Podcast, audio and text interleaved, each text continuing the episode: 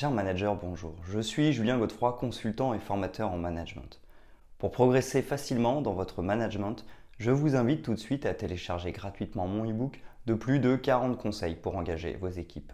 Vous trouverez le lien dans la description. Pensez aussi à vous abonner à ma chaîne YouTube pour consulter mes dernières vidéos.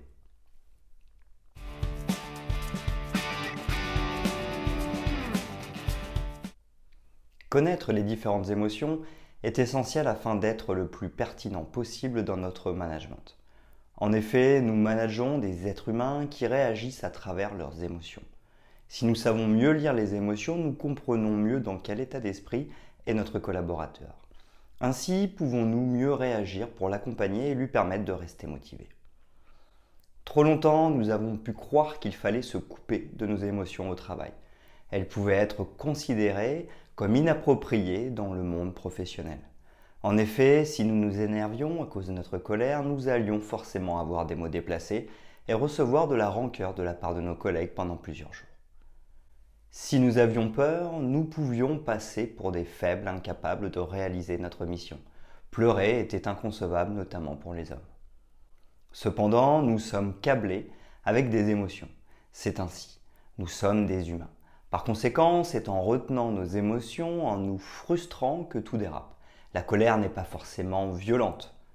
Cependant, des colères non exprimées durant plusieurs mois, voire plusieurs années, peuvent finir par nous mettre dans un état de rage incontrôlable. Ce n'est donc pas la colère en elle-même, mais bien sa non-expression qui finit par être dramatique. Si nous avons des émotions, ce n'est pas anodin. Elles nous sont très utiles.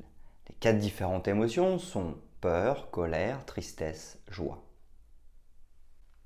Les différentes émotions sont comme un système de guidage. En effet, suivant les situations qui surviennent dans notre vie, des émotions se déclenchent en nous.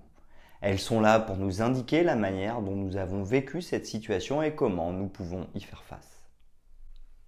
En effet, les émotions sont un véritable moteur qui nous pousse à agir. Voici les quatre émotions fondamentales et ce qu'elles signifient.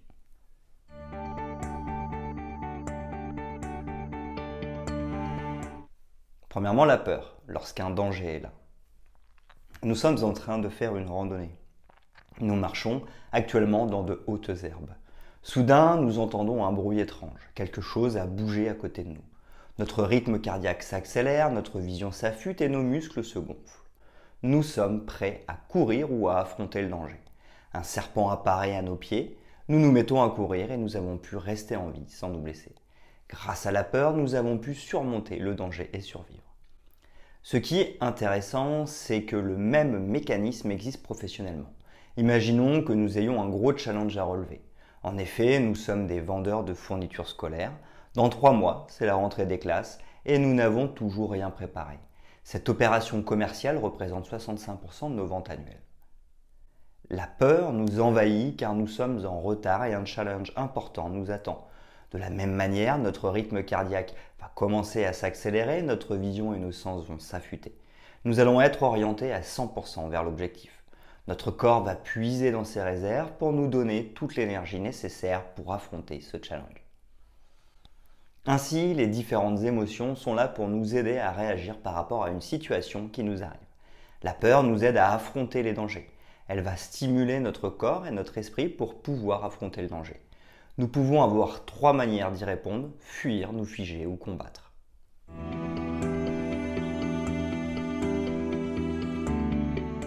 Deuxièmement, la colère si nos valeurs ou nous-mêmes ne sommes pas respectés. Un exemple de tous les jours. Vous êtes en train de rouler tranquillement en voiture sur une route prioritaire. Tout à coup, un autre automobiliste venant d'une rue sur votre droite vous coupe la route à toute allure tous les symptômes de la peur surgissent. Le cœur bat plus vite pour envoyer plus de sang et d'énergie dans votre corps. La vision s'affûte, etc. Ensuite, la colère arrive et tous les noms d'oiseaux fusent à l'encontre de ce chauffard. Bien évidemment, nous considérons que c'est lui l'imbécile car nous étions sur une route prioritaire. Entre deux insultes, des bruits de klaxon se font entendre. Jusqu'au soir, nous ne décolérons pas. Est-ce que la colère serait une émotion étrange dont la motivation serait de nous pousser à être grossiers? Pas tout à fait. Dans les différentes émotions, la colère apparaît lorsque nos valeurs sont bafouées ou que nous ne nous sentons pas respectés. Elle surgit pour rééquilibrer la balance et regagner du respect par rapport à notre système de valeurs et à nous-mêmes. En insultant le chauffard, nous l'abaissons comme il nous a abaissés en nous coupant la route. En l'insultant, nous avons l'énergie de nous prouver à nous-mêmes et de prouver à l'autre que nos valeurs, qui sont de respecter le code de la route, sont bien meilleures que de ne pas le respecter.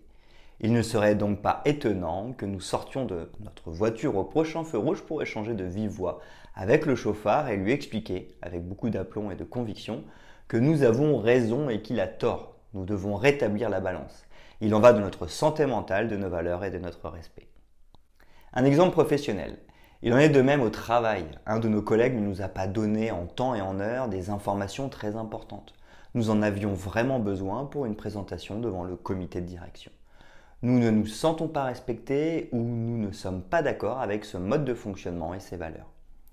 La colère va nous donner l'énergie nécessaire pour aller voir ce collègue et remettre les choses à plat. Lorsque nous n'enfouissons pas nos colères successives au fond de nous, les colères ne sont pas forcément des explosions. Nous pouvons très bien aller voir un collègue sous le coup de la colère et ensuite nous exprimer calmement. La colère aura simplement été le déclencheur. Il est vrai que nous avons le droit d'être en colère. Pour autant, nous pouvons faire attention à notre attitude et propos.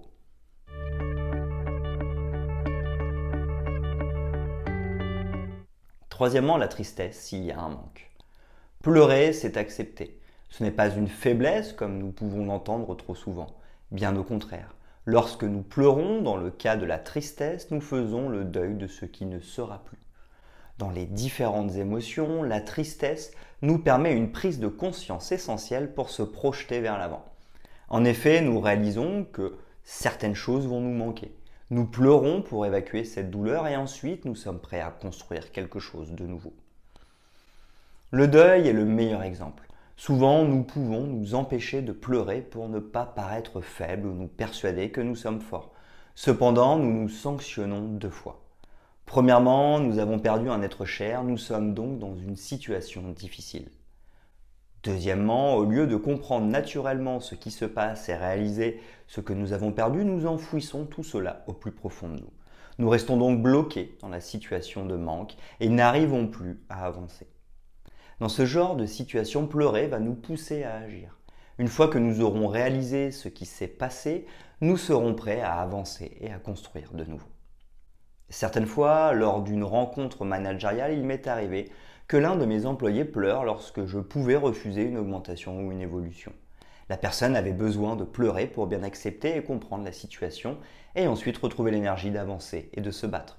Une réaction tout à fait normale mais qui, en tant que manager, peut nous mettre dans l'embarras.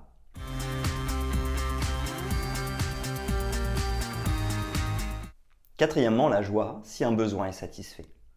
Dans les différentes émotions, la joie survient lorsque nous avons satisfait un besoin. Nous nous sentons bien et la joie nous donne l'énergie pour faire deux choses. La première est de nous pousser à refaire ce qui nous a rendu joyeux. La joie nous indique que cette action est bonne pour nous. Nous avons eu une émotion positive et cherchons donc à la reproduire. Par exemple, nous avons passé une bonne soirée avec des amis autour d'un bon repas nous avons satisfait des besoins physiques à travers une bonne nourriture et des besoins psychologiques en discutant avec de bons amis. Cela nous a rendus joyeux et lorsque nous rentrons chez nous, nous pensons déjà à la prochaine soirée que nous pourrions faire. La joie est aussi une émotion qui nous pousse à communiquer avec les autres. Lorsque nous sommes joyeux, nous avons envie d'en parler autour de nous. C'est une émotion très sociale.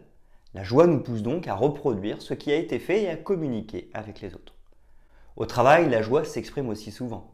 Nous avions une présentation importante à faire, elle s'est très bien déroulée. Cela nous a rendus joyeux. Nous aurons donc tendance à refaire de la même manière la prochaine fois.